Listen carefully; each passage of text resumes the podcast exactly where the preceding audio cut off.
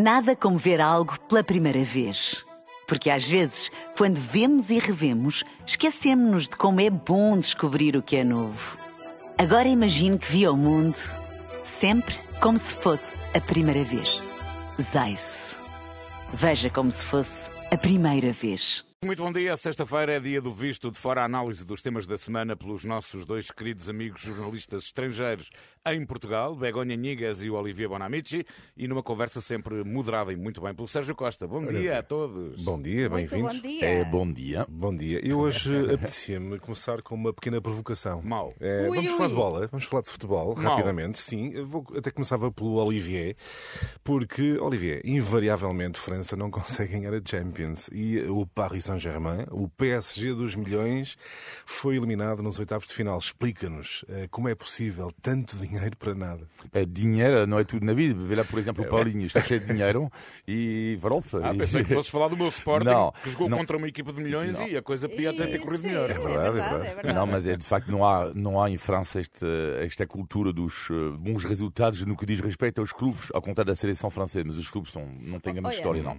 Mas que é o que sensificamos eh, com o Celta de Vigo? O Celta de Sim, mas, Vigo. não, mas não está na Champions, Begonha. Já sai, mas o Celta qualquer dia vai a O Celta, Champions. o Celta tem um resultado histórico com uma Com- equipa com portuguesa. Não, e, e que tem um treinador português do norte. Portanto, vamos ver o que acontece Carvalhal, com esse, que- com esse Celta. Eh? Mas, Begonha, há, há aqui, um, há aqui um, um dado que não tem sido muito sublinhado. É que, nesta altura, Portugal tem eh, mais clubes na Champions do que Espanha. Portugal tem Ah. Benfica e o Porto e eh, Espanha só tem o Real Madrid.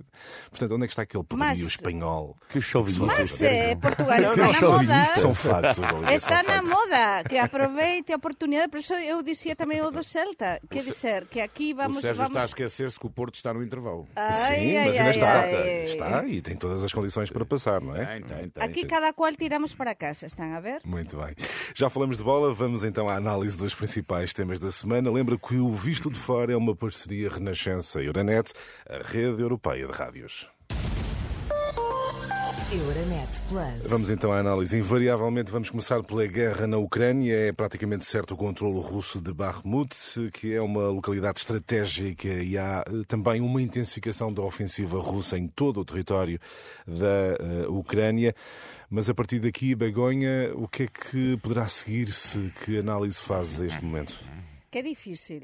todas as semanas, e que o que seguirá a todo isto, non é? E así, así estamos a falar desde a, xa, máis do humano. Pois non sei realmente, non sei porque eu mm, estou a tentar ver neste visto de fora todo con envolvencia e a presencia mm. e realmente do lado da Rusia, que realmente non está fácil a situación agora, porque a Ucrania cada vez ten máis apoio da comunidade internacional, de nós todos, non é? E, eh? e dos Estados Unidos, além da Unión Europea, e ten todo o apoio tamén anímico no é? De, de, de, de forza e, e o povo ucraniano está mesmo con forza e eu estou a ver que da parte da Rusia isto está cada vez eh, pior Por tanto, non sei que o que pode eh, eh, continuar, que vamos ter máis batallas, que vamos ter sí. algún avanzo, mm, pode ser da Rusia, pode ser. Mas é que acho que aquí isto vai ser un xogo de forzas que neste momento eu até digo que a Ucrania está moito mellor posicionada. Hum. Olivier, a Renascença eh, entrevistou eh, o conselheiro de Zelensky, o principal conselheiro para a política externa, garante que a Ucrânia não vai ceder, mas terá, perante este momento, terá de ser necessária uma intervenção ainda mais eh, ativa, eh, mais forte da União Europeia, também da NATO.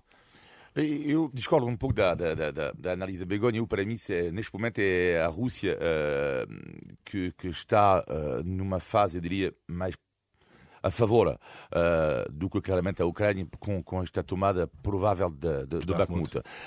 Agora, o, a nível da União Europeia, uh, para mim a grande questão agora que nós vamos ter de nos colocar é a seguinte, que é ou é a, União Europe, a Europa diz sempre que é a nossa guerra também. Se é de facto a nossa guerra, neste caso temos que ir lá e não temos que ter uh, uh, 50 ideias, só temos que enviar, enviar, aviões, etc, etc.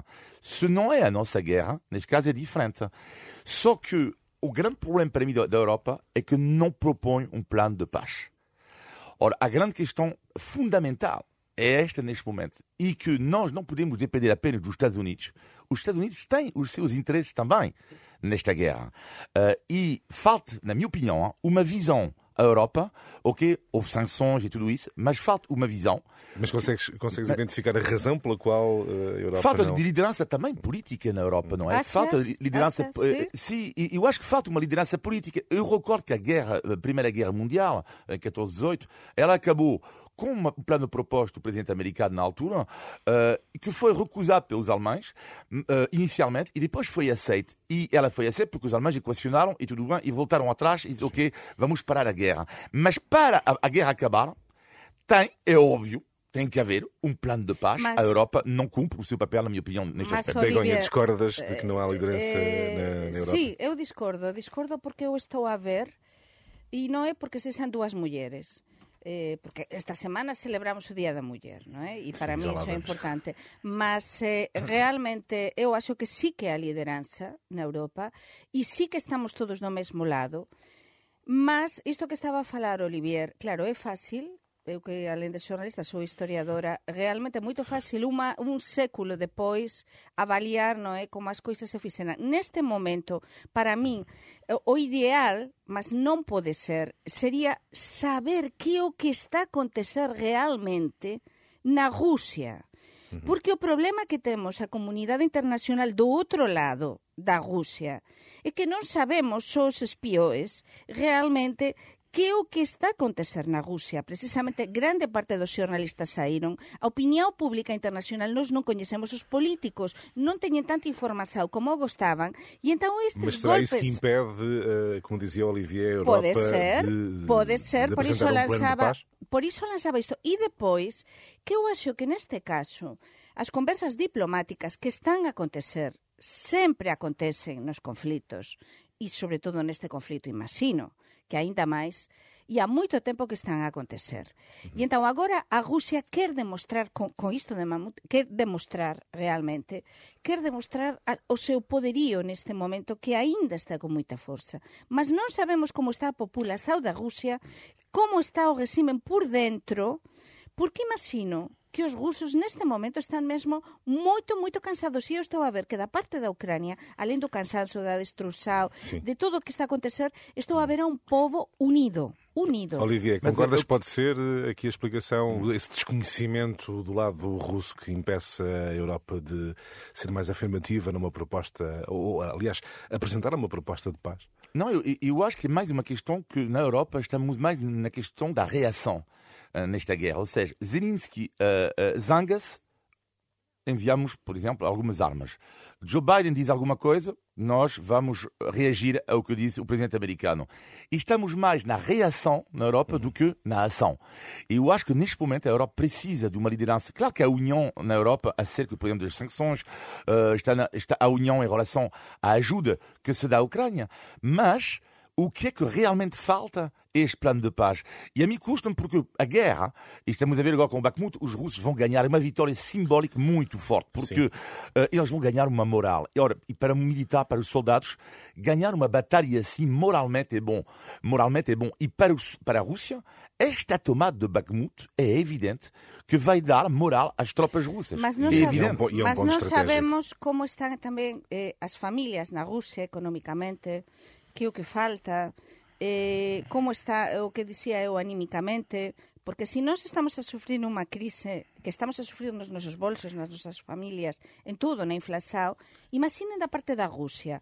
Entón é verdade, a Rusia é verdade que agora pode gañar, e todo apunta que sí, esta, esta batalla, mas é máis unha batalla. Mas falta perceber como é que internamente tu, uh, o povo está, é. está, a reagir. E como dizias, eh, Begonha, é por causa da guerra que os preços estão muito elevados, eh, é por causa da guerra e não só, mas sobretudo, isto mesmo apesar de uma descida da inflação. E mudando, virando aqui a página neste visto de fora, certo é que uh, Begonha Bruxelas pede o fim das medidas de apoio anti-inflação, as medidas, enfim, de que todos nós beneficiamos, uh, já em 2024. A minha pergunta é se achas que vai ser possível aguentar perante este, esta conjuntura, uh, vai ser possível aguentar que retirem essas, essas medidas de apoio à população, medidas anti-inflação? Boa pergunta porque acho que non vai ser posível. Eh, estamos a, a ver que o cabás cá en Portugal pasou de quase 75 euros, non é que costaba máis ou menos, para 100 euros prácticamente nun ano. Un cabás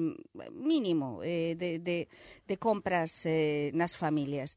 Entao, realmente que é, é, moi, é moitísimo. E que estamos a falar dun aumento dun 25%. Sí. E, e, e isto, se non, se desaparecen estas medidas, eh, para, para tentar paliar eh, o efeito da inflación nas familias, na economía, nas empresas.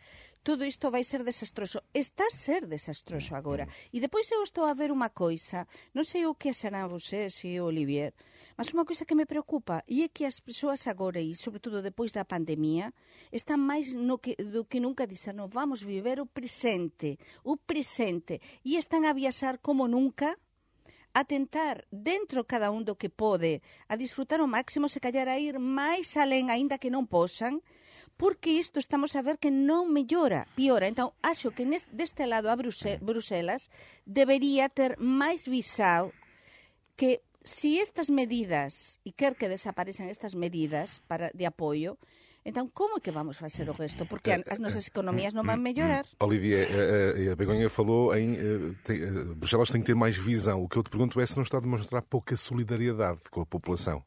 São sempre as contas certas, o rigor orçamental não, mas, à frente. Não, mas nós não podemos entrar em um histerismo. Ou seja, Bruxelas nunca disse, nunca disse uh, que vão acabar, tem que acabar não, sugere, mas sugere aos governos. Sim, sim, mas espera, mas, mas espera, espera, Mas há uma pressão, é, não é? É, é, é, também, sim, uma pressão, mas é, Bruxelas fala da questão progressiva. É, da de, a nível progressivo. Você não vai dizer do dia para o outro, vocês acabam qualquer ajuda do Estado. não nunca pode, na vida, não nunca. Pode, não, não, pode. mas nunca vai dizer isto. Isto, primeiro histerismo. Segundo histerismo, o regresso uh, do Pacto de Estabilidade. Ou seja, o Bruxelas diz o quê? O fim do recreio, entre aspas, não é? Uh, mas vai haver novas regras, ainda não sabemos exatamente uhum. quais vão ser um pouco, já sabemos que normalmente cada país uh, terá mais flexibilidade para negociar diretamente com Bruxelas, não é? Agora, também, Bruxelas nunca disse que amanhã, uh, logo, o déficit excessivo uh, multado, não, não se sabe realmente se vai ser em 2024, como, etc. E depois é um outro ponto, no entanto, que é assim. As ajudas, tudo bem, mas é assim, o meu filho me pede, está, vamos imaginar que está salários com o fisco. Meu pai, uh, tens 100 mil euros para me dar? Eu não tenho, o que é que eu faço? Vou pedir dinheiro ao banco, não é? Uh, para ajudar o meu filho, como é evidente. Uh, mas depois o que é que acontece? Bem, tem que reembolsar o banco. Claro. Portanto, a grande questão aqui é que nunca, nunca podemos. Porque os números, as pessoas vão dizer, ah, déficit público, déficit não é importante porque nós precisamos de comer. Também, mas a questão a, questão fundamental também, que é o equilíbrio entre as ajudas do Estado, e elas são essenciais, mas também o dinheiro não cai do céu. Mas a verdade, não quer Olivier... dizer porque senão, porque senão vamos pagar a fatura é muito cara. Sim, mas a grande questão aqui é que se não há um equilíbrio, uhum. vai-se pagar a fatura ainda mais cara. A, a, verdade é que quando as pessoas sentem no bolso, uh, uh, podem uh, surgir bolsas de contestação e vê-se, por exemplo, em França, Olivier, onde há um aumento de contestação, greves e protestos contra o aumento da idade da reforma. que consequências deste, de, deste, deste cenário em França, Olivier, muito rapidamente? Já, assim, rapidamente, é uma loucura, mais de um milhão de, de pessoas na rua é uma loucura. mais de um milhão segundo o governo. Então, o sindicato é, segundo o sindicato é cinco vezes mais, não é? Sim, sim, Portanto, é metade, as, é 3 milhões. Guerras, vai. Não, mas é que é uma loucura mesmo. Uh, a grande questão aqui, que é, em França, rapidamente para explicar, é que portanto, a idade da reforma não é passe, uh, para o Macron, tem, vai passar, tem que passar de 62 e, e 9 meses para 64, 64. Em Portugal, 66, não? um pouco mais do que isso, Sim. mas 66. Portanto, em França, bom, e Macron foi eleito, uma das únicas medidas claras que ele uh, disse como candidato foi exatamente essa. A grande questão é que, de facto, ele foi eleito democraticamente. Mas a grande questão é que a maioria dos franceses é contra esta, esta medida. E porquê? Porque, quer dizer, porquê? E porquê que o Macron avança e a rua está contra? Porque as pessoas votaram Macron, não era para ele. Ele votaram Macron, maioria, para evitar contra os extremos. a extrema-direita.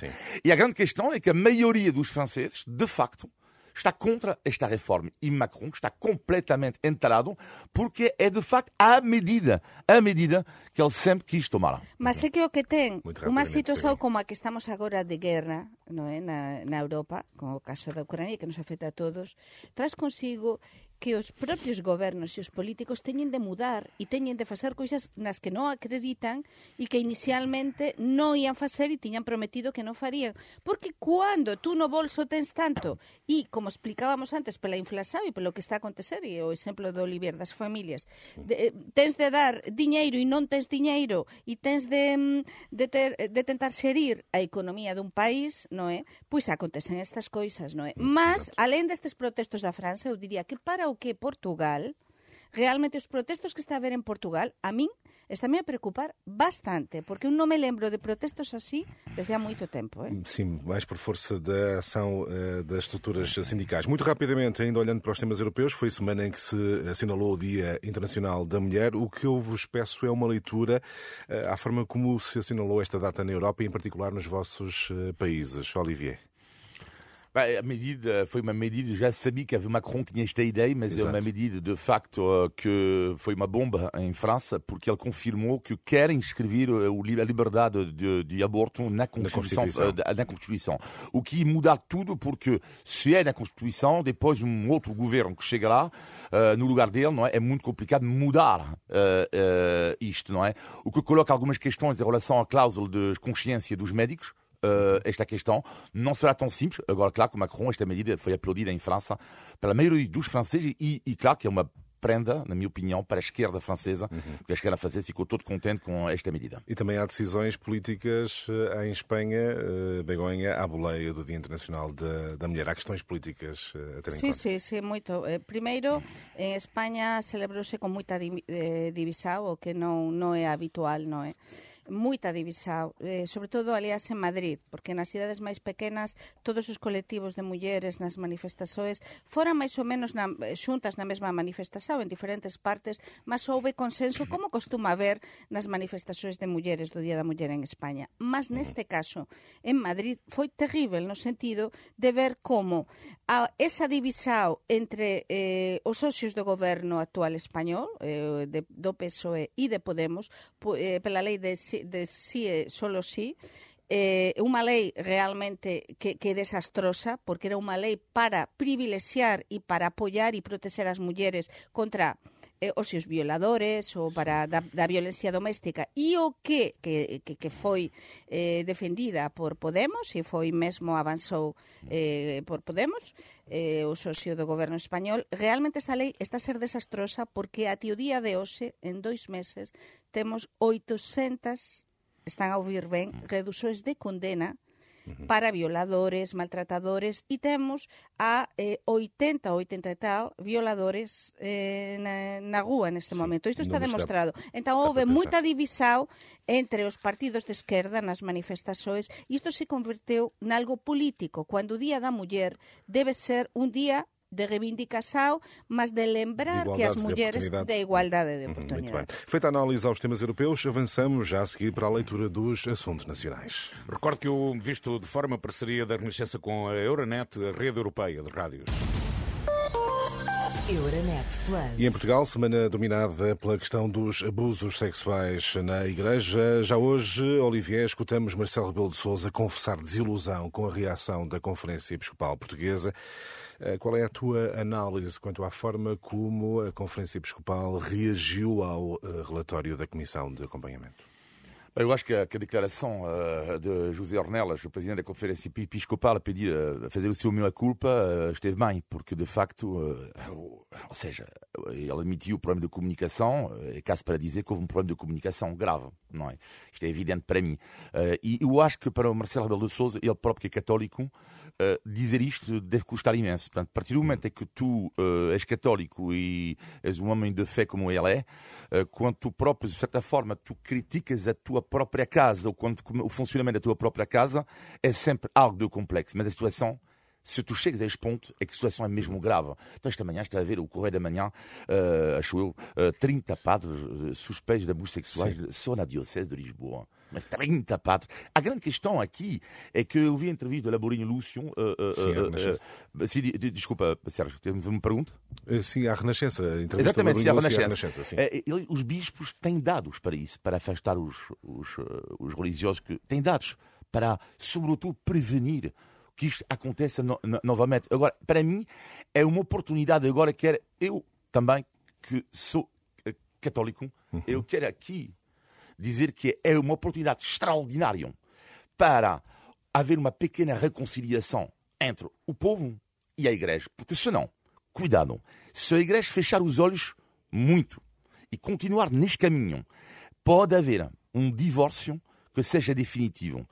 E para evitar isto, tem que absolutamente agora haver uma consciência dos erros, de tudo o que aconteceu, para trabalhar para uma reforma clara. Concordas com este ponto, Concordo Begonha? Ou achas que foi apenas um problema de comunicação, eh, a forma muito como a mais, mensagem foi Muito mais. Os, eh, os tres que estamos cá eh, neste estudo somos católicos e realmente este é un momento de tristeza para todos os católicos, non só para a conferencia episcopal. Então, isto é como un, nun, disculpen, como un xogo de futebol, realmente no que na primeira parte, cando se coñeceu eh, a investigasao no é? da Comisao Independente e nos dixemos neste programa que, que, que asábamos que tiña reasido moito ben eh, na a Conferencia Episcopal Portuguesa, teme a culpa ah, sí. de estarla, mas na segunda parte do xogo, que o xogo aínda non acabou, en, eh, concordamos que non, e eu concordo plenamente como Presidente da República, eh, que, que non, eh, a Conferencia Episcopal non esteve ben,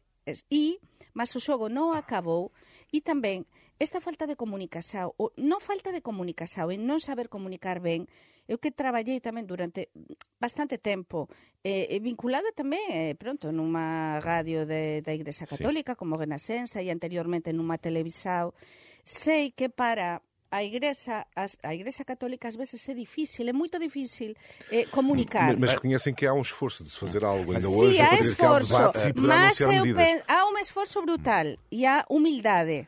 Mas há unha coisa que os padres agora, sobre todo os responsáveis da Conferencia Episcopal, agora se deben de por máis do que nunca para que non se produza ese divorcio do que falaba Olivier, do lado das persoas e das vítimas. Entón, como é que se dicen as coisas? Cando tú sofres algo tan brutal, como é unha violación, un maltrato que te está a condicionar toda a vida, tú sobre todo debes ter sensibilidade, debes de ter moito cuidado e dar todo o apoio do mundo. E entón, como é que se dicen as coisas? E a vontade, porque vontade há, mas sobre todo é estar mesmo na realidade das coisas. Olha, uh, uh, gosto, sim, um tempo de palavra agora. Laborinho Lúcio disse, eu gostei imenso da entrevista que ele deu, mas sim. que entrevista que ele deu.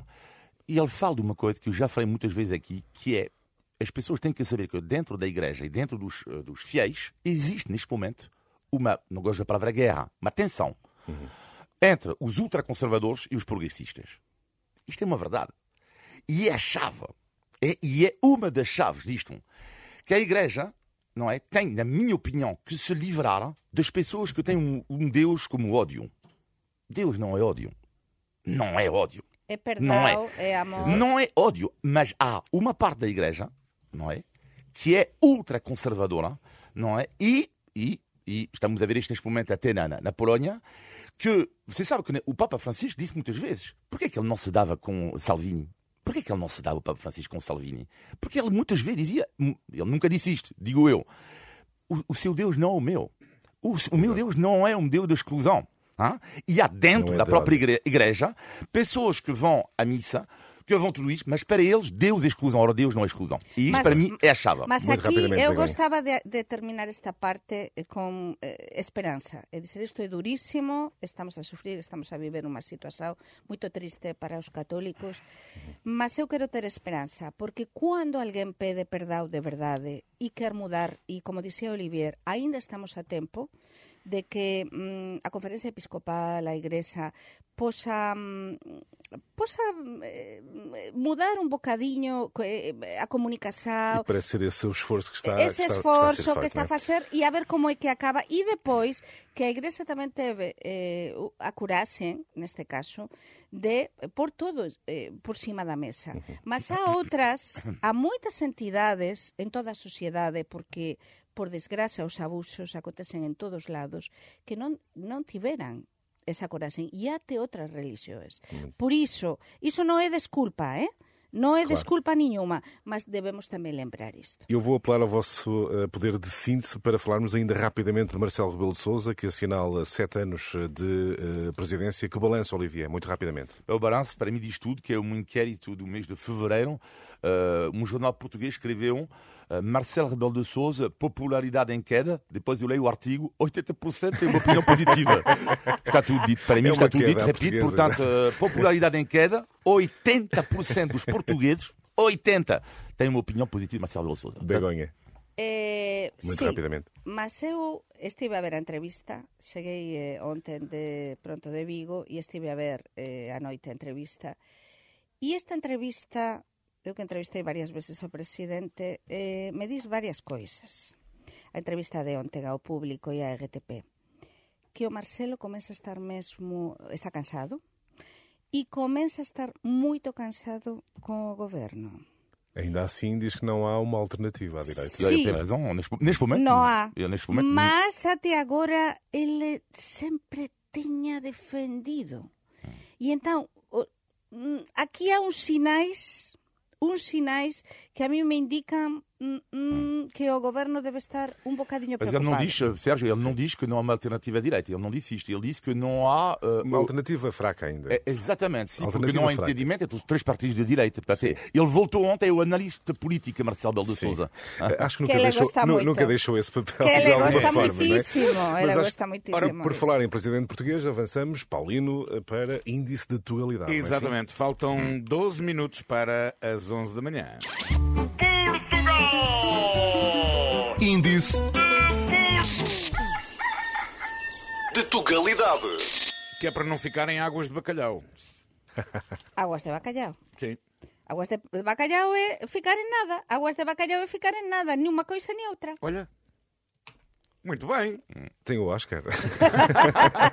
Não, Galo isto era Barcelos, neste demasiado, era, era demasiado fácil esta. Ai, mas tu não disseste. É, eu posso- Na- não Pois, sei se mas és o Begonha francês. respondeu Posso primeiro. mentira? Não, não. Não Posso sabia. mentira? Sim, sim, sabia, sabia, Sabia, sabia. sabia.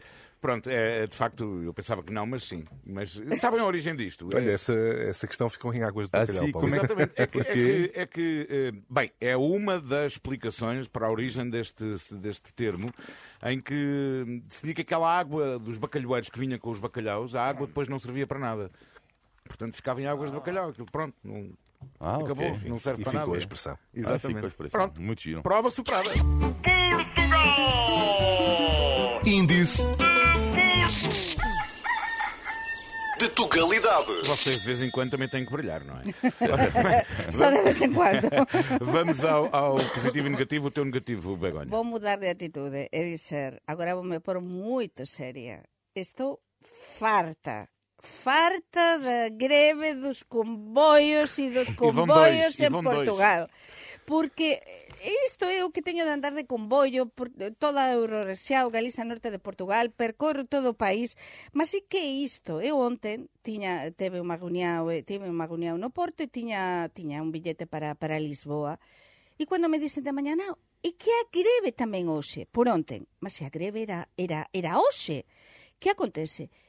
que decidiran facer greve tamén ontem sin avisar as persoas como están os comboios casas de baño totalmente susas, un xeiro sin, sin eh, o bar a funcionar, a cafetería, prácticamente con, sin servizos mínimos, sin avisar as persoas.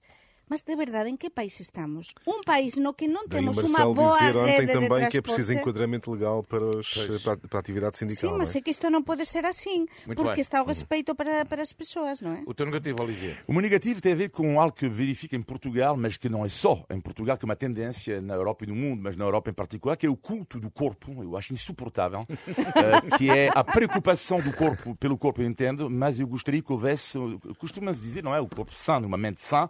Eu gostaria que houvesse mais também o culto do cérebro, Leon. Eh, e que haja bem, ginásios Olivier. cerebrais eh, para completar o ginásio, esta obsessão que as pessoas têm do corpo, que eu acho uma doença ocidental.